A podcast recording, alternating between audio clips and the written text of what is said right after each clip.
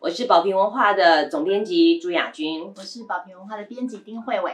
是，那今天我们要介绍的这本书呢，是谢依琴精神科医师的《我们的孩子在呼在救嗯呼救》。我想慧伟因为编辑，你可以先介绍一下谢依婷医师。好啊，谢依婷医师，他是台南成大医院的呃儿童青少年精神科的主治医师。嗯嗯这个儿少精神科其实也就是我们常听见的儿童心智科，对，它主要是看零到十八岁的孩子，对呃儿童青少年。那这样子的专业医师，在嗯对全台湾只有两百多位，不要怀疑，真的很少。哦，我觉得其实看了这本书的稿子，从谢依婷医师她很温柔的笔下，我我然后呃，就就会感觉到，其实儿儿心科医师真的不好当，他是们要面对的是孩子，对，还有孩子的父母，是，啊、但其实是双重的压力哦，嗯一个是孩对对对面对孩子的问题，另外一个是面对父母的疑对，然惑。后其实呃，这些伤痕累累的孩子们来到诊间，那儿心科医师所扮演的，除了一个是专业的医学治疗，是另外还有一个很重要的角色就是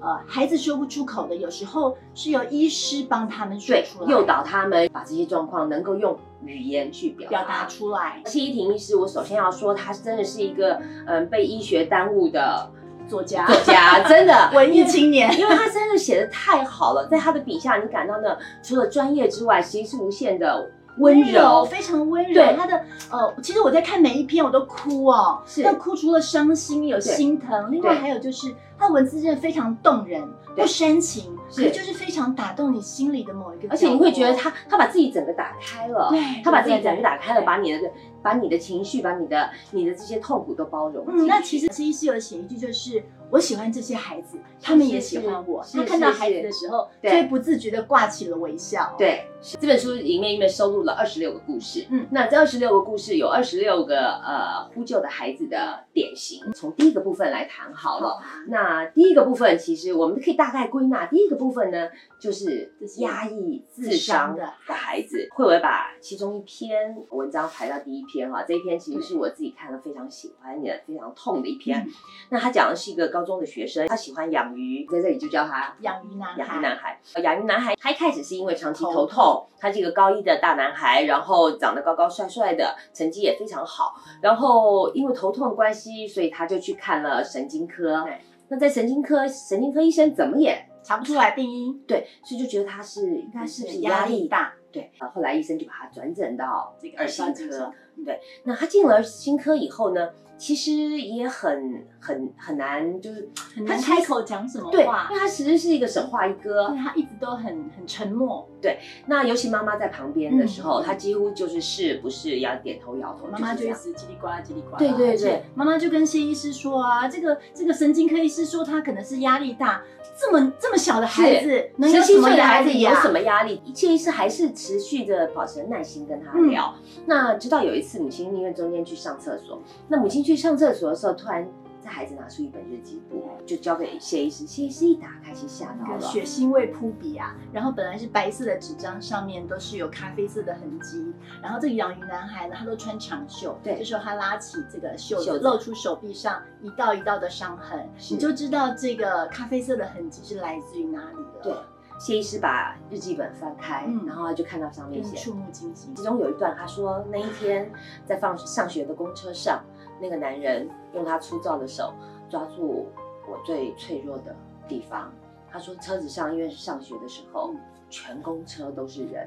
满满的都是人，我想呼救，但是我叫不出来。他说每一个人的脸那个眼睛都是冷漠默默的地，望向窗外。没有人看见公车上有一个少年正在被强暴，看到这一段的时候，我觉得啊，好伤心哦。是不是那段是非常非常痛苦、孤寂，全世界没有人支持我，然后我遇到了这么大一个事情，而且我们不要以为女生才会遇到，其实男生也会碰到这样的事。对，那他回家，他不知道要该怎么跟母亲说，也不知道该怎么跟师长说，因为这个社会都要求我们男生应该要、呃阳刚，然后要顶天立地，嗯要面对所有，而且男生怎么会遇到这样的事情遇到这样的事？所以其实他还是有跟爸妈说，但是爸妈说，嗯嗯，不可能，对然后叫他要好好用功，考上好大学。是，然后他把这些痛苦全部就写在日记里，然后造成他每天晚上做噩梦，不断的做噩梦。在这些压抑智商的孩子里面，还有另外一个小女嗯对，孩，这个小女小琪孩，我小琪是嗯一个四岁的女孩，我把她排在第二个故事，因嗯为这个四岁的小琪呢，她遭受了娃娃车司机的性侵，长达五个月。嗯，然后四岁的孩子，他她完全根本会不知表道达发生什。么，所对，嗯以他只是跟妈妈说他屁股痛，然后开始有一些怕黑，是一定要开灯睡觉对这种异常的情况。后来社工才发现了不对劲，对，发现他有些肢体动作是很诡异的，所以就通报了，然后就查。当然，现在这个公车司机真的也也进被入司法侦查，对进入司法侦查了，然后他也坦诚了犯行。那到底发生几次？当然，小孩也说不说说不出口，所以这孩子因为长期的经这个精神压力嗯做噩梦，就送到了儿心科。但是四岁的孩子，你怎么去跟他谈？嗯因为他连性侵这两个字，他都他不知道不知道啊，他其实对不知道。但是谢医师其实他们用了各种方法我们哦，从游戏中对跟游戏游的互戏、动中，粘土、加加酒，跟这个孩子互动，嗯，慢慢诱导了这个孩子去说出来。我记得书中有一段是非常感动的，嗯就是呃，这个地教师他问小琪伤对害对是什么？是一个四岁的孩子，他说他他把玩了手中粘土，把粘土捏到破掉了，然后他说伤害就是爱破掉了。 我讲到这边都觉得鼻嗯是啊酸，就觉得一个一个四岁小孩到底到底承受了多少的这种恐恐怖是的压力，对，对但是因为因为谢医师他们耐心的去耐心去慢慢慢慢从这些互动啊，还有一些角色扮演中陪伴他，终于在在半年之后，这孩子可以说出来说，不要碰我的身体，我不喜欢。他会很可以可以明确的知道我要怎么拒绝，对这样子多一些的保护，是，那还有一种会智商的孩子，哈、我们很常见，其实在嗯学校遇到霸凌。哦，对。对那书里面有一个非常可爱的小小女孩，然后我们就叫她白文白鸟文好鸟了。，那她就白是她就是一个文文静静的女孩。嗯她的平静的高中生活，直到她和闺蜜同样喜欢上一个男生，嗯，然后闺蜜去告白了，是结果那个男生说对不起，我喜欢白文鸟。对从此她的高中生活就风云变色。是整个就世界就塌了。当然，闺蜜跟她断交是一定的。接下来呢，所有的学校社群中间就充满了闺蜜的毁谤，回谤，白比如说见人呃白文鸟，或者是抢别人男朋友白文鸟，然后她的桌上也被立可白写了各种。呃不堪入目的字的字眼，然后她甚至有一次她的书包被人从从四楼，他对们三四楼的对这个教室丢到操场上。对，因为大家要找一找他书包里有没有保险套。想说十几岁孩子怎么承受这样的压力哦，所以完全完全没办法。那后来白文鸟就他就有一次就得了忧郁症得忧郁症，然后甚至吞了五十几颗的药，给她留下一张字条，对她写说不要救我，是啊、我想阿玲的事情不在少。嗯那另外还有一种是十几岁孩子常常会遇到的问题，就是十几岁孩子会遇到性向的认同。嗯，突然开始想说，呃，我究竟喜欢的是男生还是女还生？当然，你很会觉得很可笑啊！你知道同婚已经已经通通过了通过了，嗯然后我们做了这么多跟同志有关的书籍，可是事实上，呃，谢医师在书里面，我觉得感到愤愤不平的，嗯或为他愤愤不平的是，他说到，其实很多家长是把孩子拎来到诊所间，，对，然后第一句话就跟医生说，请你矫正我孩子的性向，对，请你把把它变变正正常对然后甚至还有的家长就在整间对孩子破口大骂，说变态，是，就是像这样的事情，其实谢医生当然可以处理，就是嗯说怎么叫做正常。可是谢医师又很怕说这样把孩子推出去，出去以后孩子不知道沦落到哪个哪个儿心科去，然后一直一直要到一个说愿意为孩子开药的医生医生，父母才能够。安心吗？所以通常谢医师会把他们留下来，然后再经过一次一次的跟这对些话之中是，甚至有一次我觉得很感动，经过他这样子温柔的沟通，有一次我有一个母亲，她是因为女儿嗯女儿女儿喜欢学姐，但讲到最后，其实那个母亲突然有一天是在诊所崩溃，嗯哭了出出来。来。她一直在想说，我是不是做错了什么？我对是不是怀孕的时候吃错药？其实那个母亲知道女女儿是呃同性恋之后，她一直是拒绝去承认的，对，呃，讲到这样的事情，她都是沉默的。直到那是一次在诊间，她说出了自己的对对对自己的担忧对，然后对自己的自责。可是，可是其实也让人觉得惋惜的是，那个母亲就是在诊间那么一次的表表达，对对，但无论如何，我觉得还是可贵，是说，呃，嗯谢医师在这个过程中，有时候他治疗的是孩子，可是同时他嗯也在看顾了大人，让大人能够说出他们大的人的一些不安，对的焦虑。呃，第二个部分呢，我想我们要谈的是这些被忽略的被忽略的孩子孩子，呃，所谓被忽略的孩子，大概都是在呃家庭呃经过了一个变动，不管是呃父母的生病、死亡，或者是离异嗯，然后他们让这个家突然缺了一角，那所以这孩子在面对这些的时候遇到的一些问题，对，孩子其实都很体贴，对他们会对体谅大人，他们不愿意让大人担心。而当大人因为遇到生命中的巨变，他们自己也在纠结的时候，其实就会不小心的忽略了，没有照顾到、注意到这些孩子的对转变。对对，所以其实这家长也也是在一个坎上，也是在一个痛苦中，而这些孩子也是。那呃，书中就提到了一个马尾少女，然后这个马尾少女呢，呃，她是因为拔毛症。所谓拔毛症，就是在她在她焦虑痛苦的时候，她会拔她的头不自觉，拔她的头发、眉毛或睫毛。那拔毛症的女孩是被爸爸对吧？带带来，因为来他把自己拔到快秃头了，是，然后呃，因为妈妈过世了，嗯父亲带着他跟弟弟，就呃三个人相处，但是三个人感情非常非常融洽，是父亲也非常照顾他们。可是有一天，父亲有了新，有了恋情嗯，有了一个阿姨，其实阿姨也不是不好，可是这少女很担忧了，因为她曾经失去过妈妈一次对，对，那这一次她也希望爸爸幸福，她希望爸爸有一个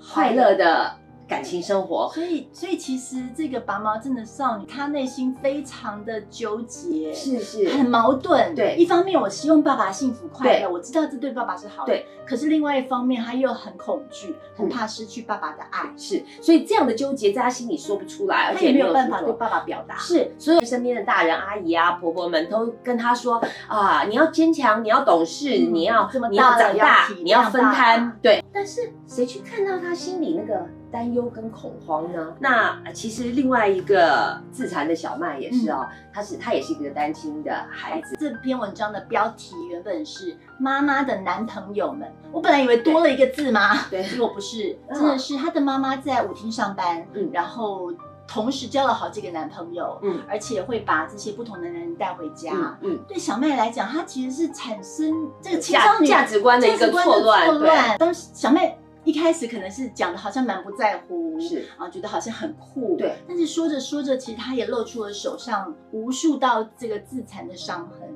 而且她对谢医师说：“有时候我真的好讨厌我自己。对啊我他我真希望我自己消失啊！对我不知道我在这个世界上